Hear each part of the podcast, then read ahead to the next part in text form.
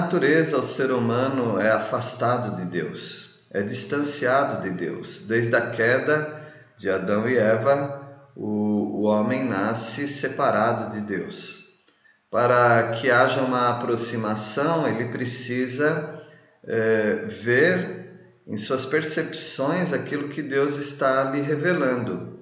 Por exemplo, Deus se revela através da natureza, Deus está é, mostrando para o homem através da sua moralidade, ah, também a sua pecaminosidade, e Deus dá testemunho através de pessoas, e a revelação mais, é, mais consistente que o homem tem são duas: a palavra de Deus e a revelação máxima que é Jesus Cristo a, a qual ele descobrirá na palavra de Deus. Os fariseus tinham tudo isso, eles tinham a, a natureza, eles tinham a sua própria consciência, eles tinham também a sua descendência, que por serem judeus, eles já estavam próximos à palavra de Deus e eles tinham a própria palavra de Deus e agora, indesculpavelmente, eles têm a revelação máxima, que é Cristo Jesus. E nessa proposição de Mateus capítulo 16, nós precisamos relembrar que é possível ficar perto de Deus, se aproximar de Deus, principalmente para aqueles que têm já uh, um, um progressivo conhecimento e oportunidade de conhecer Deus. Como se aproximar de Deus? Nos primeiros quatro versículos, nós respondemos isto da seguinte maneira: crendo nos sinais proféticos. Versículo 1: Aproximando-se os fariseus e os saduceus, tentando-o, pediram-lhe que lhes mostrasse um sinal vindo do céu. Eles já têm tantos sinais da própria pessoa de Jesus Cristo, eles viram o Senhor Jesus Cristo curando e eles falaram que Jesus fazia aquilo pelo poder de Beuzebu, o maioral dos demônios. Portanto, que, que sinal mais eles querem? Versículo 2: Ele, Jesus, porém, lhes respondeu: Chegada a tarde, dizeis: haverá bom tempo, porque o céu está avermelhado.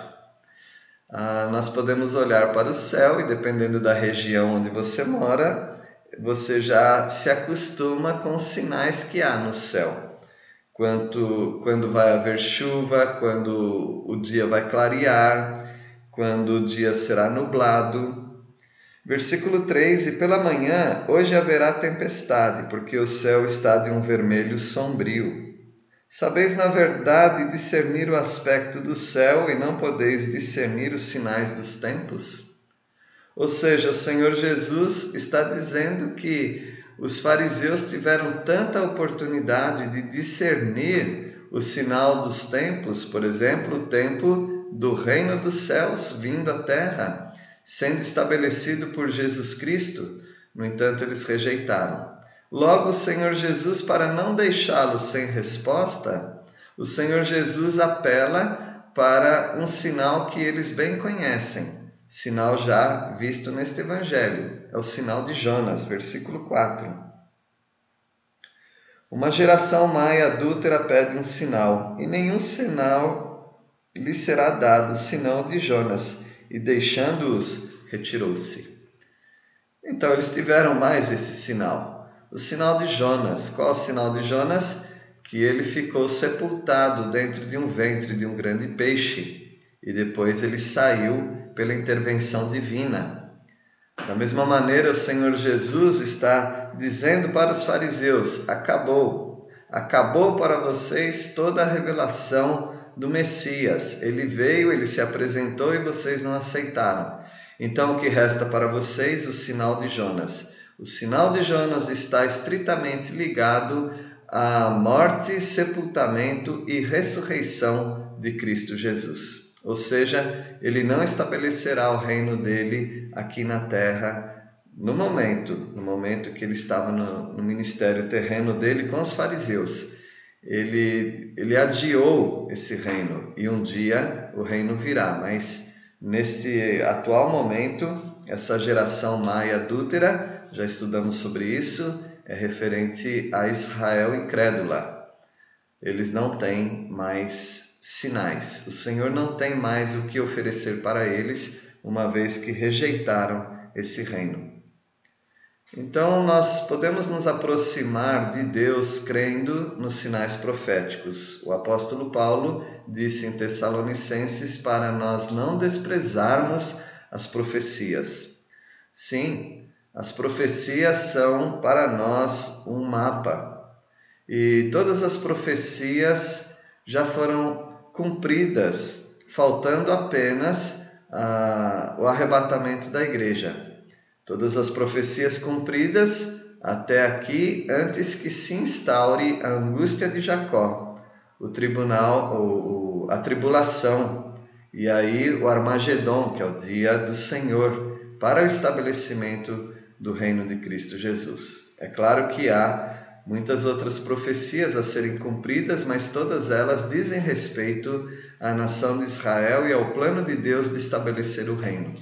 Para a igreja, não há sinais visíveis no céu, não há sinais que nós podemos é, é, determinar que a vinda do Senhor já vai ser agora. Nós não, nós não temos esses sinais. Terremotos, cataclismas, pestes, tudo isso acontecerá, mas na tribulação.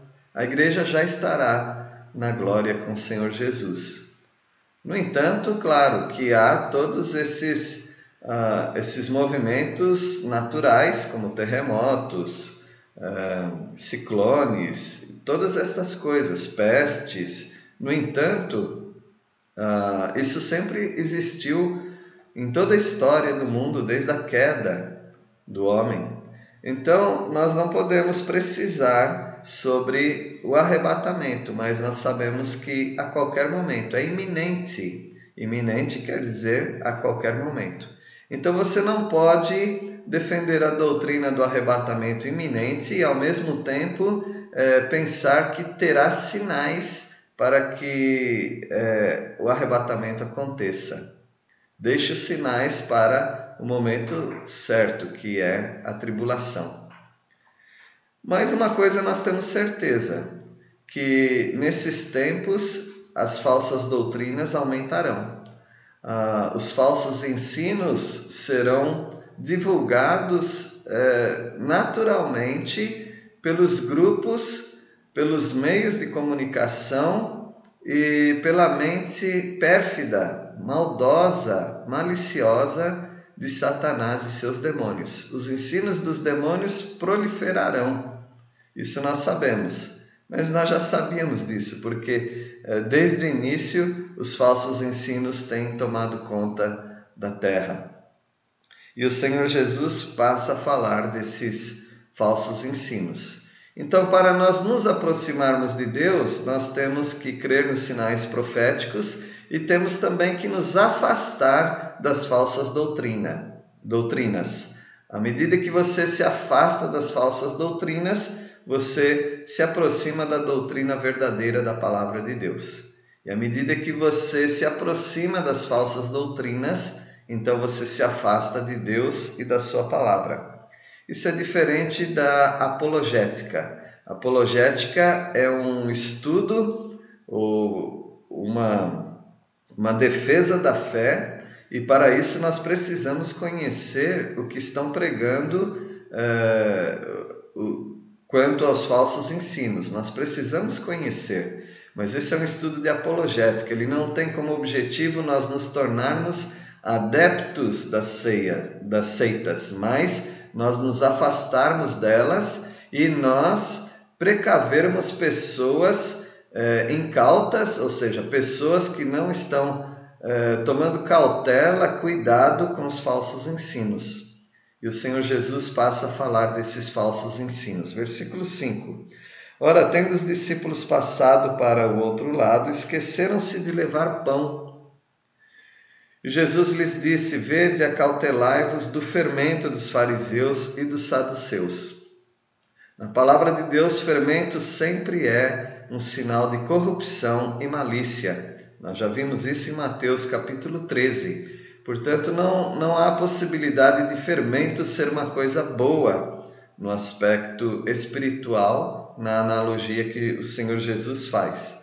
No entanto, os discípulos mal compreenderam o que ele estava falando. Versículo 7: Eles, porém, discorriam entre si, dizendo: É porque não trouxemos pão. Ora, o Senhor Jesus falou de fermento, o fermento tem tudo a ver com pão, não é verdade?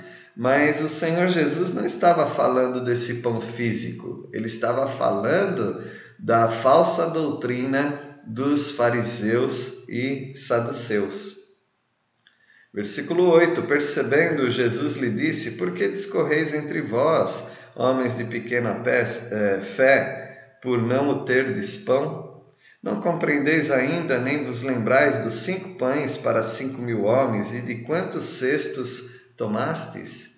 O Senhor Jesus está dizendo: o problema não é pão. Pão o Senhor Jesus pode fazer a qualquer momento. O problema é a falsa doutrina dos fariseus, que eram legalistas, e dos saduceus, que não criam no mundo espiritual, nos anjos e nem na ressurreição. Este é o verdadeiro problema. Versículo 10: Nem dos sete pães para os quatro mil e de quantos cestos tomastes? Como não compreendeis que não vos falei a respeito de pães? E sim, acautelai-vos do fermento dos fariseus e dos saduceus. Então entenderam que não lhes dissera que se acautelassem do fermento de pães, mas da doutrina dos fariseus e dos saduceus. Essa é a maneira de nós nos aproximarmos de Deus e da Sua palavra, nos afastando das falsas doutrinas. Você pode identificar as falsas doutrinas que estão na sua época e na sua região? Sim, há muitas, e você precisa eh, estudar a palavra de Deus, detectar as falsas doutrinas e se afastar e ajudar outros irmãos em Cristo a se afastarem dessas doutrinas falsas também. É possível se aproximar de Deus confessando Jesus como Deus. Há pessoas que não creem que Jesus é verdadeiramente Deus, creem que é um profeta, um iluminado, uma pessoa boa. No entanto, eles não creem que Jesus de fato é Deus e que pode nos salvar. A partir do versículo 13, nós temos a, a linda declaração de Pedro. Indo Jesus para os lados de Cesareia de Filipe, perguntou a seus discípulos quem diz o povo ser o filho do homem? Filho do homem é um termo escatológico e é um termo profético, em que foi usado por é, Ezequiel muitas vezes. Filho do homem se refere a Jesus Cristo. É, ele é o homem perfeito. Versículo 14: E eles responderam: Uns dizem João Batista, outros Elias, e outros Jeremias ou algum dos profetas. Então há várias uh, recomendações sobre quem é Jesus. Há, há várias suposições de quem é Jesus. E até hoje as pessoas estão atribuindo a Jesus personalidades, atribuindo a Jesus uh, benfeitorias, mas eles não reconhecem realmente Jesus como o verdadeiro Deus. 15. Mas vós, continuou ele, quem dizeis que eu sou? Respondendo, Simão Pedro disse: Tu és o Cristo, o Filho do Deus vivo. Que declaração poderosa! Sim, Pedro, ele crê que Jesus é o Messias, que Jesus é o Filho do Deus vivo, portanto, ele é Deus. Versículo 17, então, Jesus lhe afirmou: Bem-aventurado é Simão Barjonas, porque não foi carne e sangue que tu revelaram, mas meu Pai que está nos céus.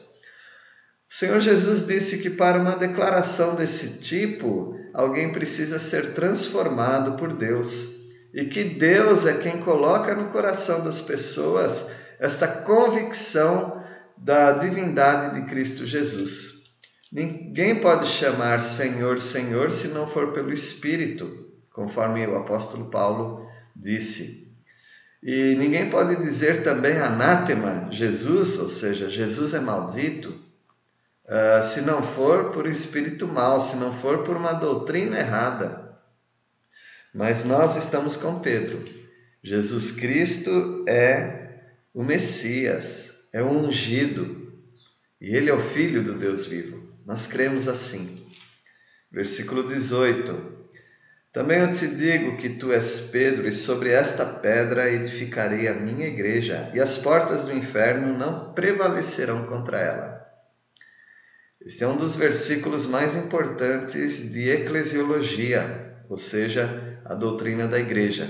É o fundamento da igreja, é Cristo Jesus. O apóstolo Paulo disse que ninguém pode colocar outro fundamento, o qual já está posto, que é Cristo Jesus.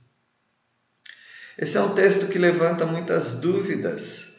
A Igreja Católica Apostólica Romana, ela ensina que Pedro é o precursor, é o pioneiro. Pedro é a base da igreja, sendo ele o primeiro papa. Bom, quanto a, ao que eles creem, ah, isso faz parte do bojo, do, da consistência do ensino deles. O, ensinos estes esses que nós achamos, uh, encontramos ser falsos segundo a palavra de Deus. Alguns têm falado que a maneira de combater é através uh, do estudo da língua grega nesse versículo. Uh, nós sabemos que o nome era Simão, mas o Senhor Jesus o apelidou de Pedro. Uh, Petros, é pedra, uma pedra comum. Agora, o Senhor Jesus disse sobre esta Petra, ou seja, essa rocha, ele vai edificar a igreja. Então, Jesus estava fazendo uh, um trocadilho com as palavras, dizendo: Você é uma pedra, mas sobre esta rocha, indicando a si próprio como fundamento da igreja, ele vai edificar a igreja. Uh, Mateus ele está agora ampliando os horizontes para mostrar que além do reino não ser estabelecido agora, ah, uma nova instituição será formada e essa é chamada igreja. Eclesia, que quer dizer chamado para fora. Mas essa expressão já era usada por eles, que é, se referia a uma assembleia, assembleia dos justos, a assembleia dos anciãos, onde eles julgavam assuntos na porta da cidade. Então, o, o termo assembleia já é conhecido, mas o Senhor Jesus toma esse termo já conhecido e institui um novo padrão para uma, uma nova assembleia. E essa assembleia vai ser composta de judeus e gentios juntos, num só corpo, unidos pelo Espírito Santo. E esse ensino vai se concretizar em Atos capítulo 2, com a descida do Espírito Santo no dia do Pentecoste. Mas também ele vai se solidificar como um sistema doutrinário em Efésios, eh, todo o livro de Efésios, mais especificamente no capítulo 3, quando Paulo fala que ele é, recebeu esse mistério, a dispensação desse mistério, ou seja, o Senhor é, se agradou de dar para o apóstolo Paulo os ensinos do mistério. E esse mistério é algo que estava oculto e agora revelado, que é a junção de judeus e gentios convertidos juntos num só corpo chamado igreja. O Senhor Jesus disse que esta igreja será resistente, as portas do inferno não prevalecerão contra ela. Poderíamos dizer que ah, as forças de Satanás e dos inimigos não conseguirão atingir o cerne da igreja, ou seja, não conseguirá destruir essa instituição que é divina, é cristocêntrica, a base toda está em Cristo Jesus. Alguns fazendo uma aplicação, não sei bem se isso seria uma interpretação, dizendo que portas não atacam, portas defendem. Então, que as portas do inferno não prevalecerão contra a igreja, quer dizer que a igreja vai até as portas do inferno e vence e derruba essas portas e consegue tirar pessoas dali. Isso seria uma, uma ênfase missionária, dizendo que a igreja tem como função neste mundo também rebentar as portas do inferno e arrancar pessoas dali. Agora, é, Satanás é o Deus deste século, portanto, todas as pessoas não crentes é, por Cristo Jesus, elas em Cristo Jesus, elas estão neste mundo escravizadas por Satanás. A igreja neste mundo ela está arrombando as portas do inferno, que é neste próprio mundo, e arrancando pessoas não propriamente do abismo, do inferno e posteriormente do lago de fogo, porque quem cair ali não sai mais. Mas aqui no mundo ainda há a oportunidade de pessoas se arrependerem e se converterem e saírem das garras de Satanás. Seja como for, a igreja é indestrutível. O Senhor Jesus estava enfatizando que ele é a rocha, o fundamento da igreja e que a igreja não é destruída por ninguém. Ah, nós poderíamos é, deixar um pouquinho esta dificuldade ah, linguística a respeito de Petros, Petra e uma, uma hermenêutica mais complicada para explicar para as pessoas e poderíamos ir para 1 Coríntios capítulo 3, versículo 10, porque ali ah, é um texto muito mais fácil para nós combatermos de que Pedro não é a base da igreja e a base da igreja é só Jesus Cristo. Em, em 1 Coríntios 3, 10, 10 nós lemos: Segundo a graça de Deus que me foi dada, lancei o fundamento como prudente construtor, e outro edifica sobre ele. Notem o que ele diz. Porém, cada um veja como edifica. Versículo 11 porque ninguém pode lançar outro fundamento além do que foi posto, o qual é Jesus Cristo. Em vez de ficar lutando ah, pela semântica ou pela linguística, tentando descobrir o que é Petros, o que é pedra e sobre quem a igreja está colocada, qual é o fundamento da igreja, nós vamos direto para 1 Coríntios 3, 11 que diz que não pode ser colocado outro fundamento, e o fundamento já está posto. E qual é esse fundamento? Jesus Cristo. Então nós cremos que o Senhor Jesus é o fundamento da igreja. Ah, as complicações do texto continuam em, em Mateus capítulo 16, versículo 19. Dar-te-ei as chaves do reino dos céus, o que ligares na terra terá sido ligado nos céus e o que desligares na terra terá sido desligado nos céus. E alguns firmando a posição de que Pedro é o guardião da igreja, é o fundador da igreja, é a base da igreja, eles usam também a, as chaves do reino. Talvez daí surge a expressão do São Pedro, que é aquele que tem as chaves. É, veja bem que o Senhor Jesus não colocaria a base do seu ensino, a base da instituição indestrutível numa pessoa. Porque pessoas são falhas. O mesmo Pedro que fez essa linda declaração, depois ele vai ser duramente repreendido por Jesus é, por estar sendo usado por Satanás. Então o Senhor Jesus não vai colocar a base em Satanás, a base no humanismo, a base em uma pessoa ou numa doutrina humana. Então, o Senhor Jesus nos parece que no versículo 19 ele está falando da igreja. É, e, e, Pedro, como sendo o, o futuro membro da igreja, ele recebe também essa bênção, como todos nós, como corpo de Cristo, a igreja. Então, o que o Senhor Jesus faz? Ele dá a chave do reino dos céus para a igreja. Dessa maneira, a igreja se torna um interruptor aqui na Terra. Como funciona o interruptor? Em havendo uma ligação do interruptor até uma lâmpada que funcione, ah, quando apertamos o interruptor, aquela lâmpada liga. E ao apertarmos novamente o interruptor, aquela lâmpada desliga. O que isso quer dizer? Que as ações da igreja na terra são corroboradas no céu, são confirmadas no céu. O que a igreja liga na terra é ligado no céu.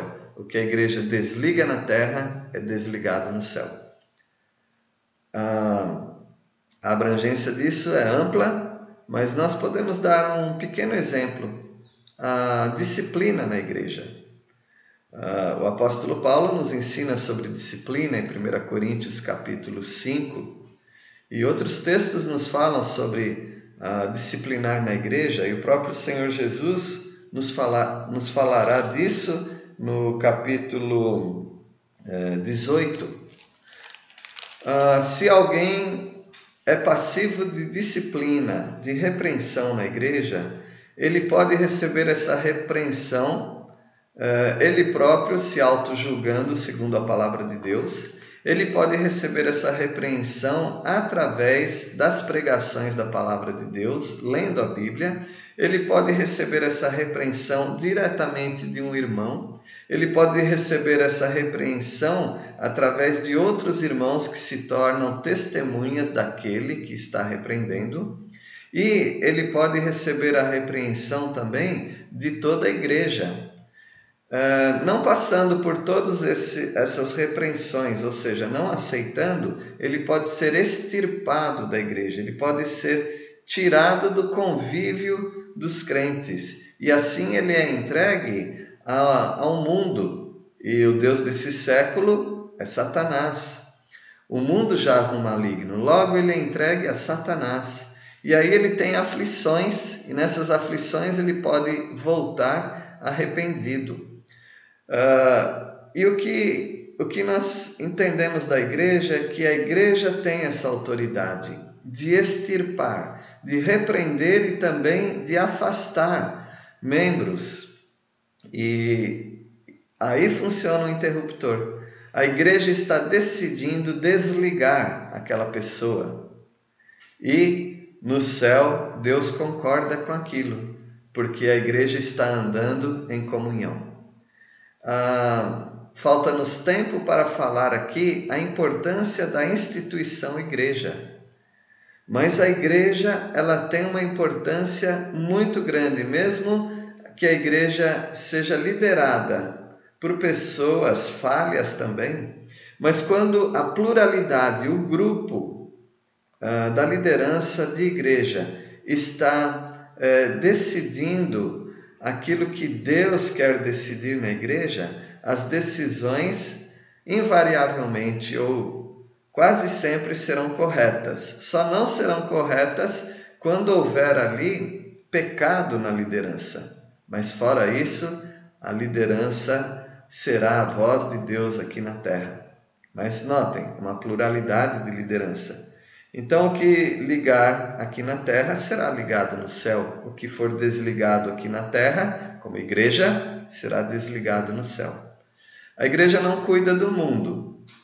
O mundo se perde por si só. Mas a igreja, sim, a igreja pode cuidar-se uh, localmente. Essa instituição, ela é totalmente dirigida por Cristo Jesus e abençoada por Ele. Portanto, não subestime a pluralidade de uma liderança cristã, porque Deus está falando através dessa liderança. E o versículo 20 então advertiu os discípulos de que a ninguém dissesse, dissessem ser ele o Cristo. Notem o fechamento de Jesus para a doutrina do reino dos céus no momento. Ele fechou as portas não há possibilidade alguma mais dele estabelecer no ministério dele terreno o reino dos céus. Ah, os judeus, a nação de Israel, perdeu essa oportunidade. e essa oportunidade é adiada para um tempo futuro. Muito bem, nós estudamos é, como nos aproximar ou como nos aproximarmos mais de Deus, crendo nos sinais proféticos, afastando-nos das falsas doutrinas e confessando Jesus como Deus, o Deus vivo. E nós continuaremos ainda o capítulo 16 de Mateus. Deus os abençoe.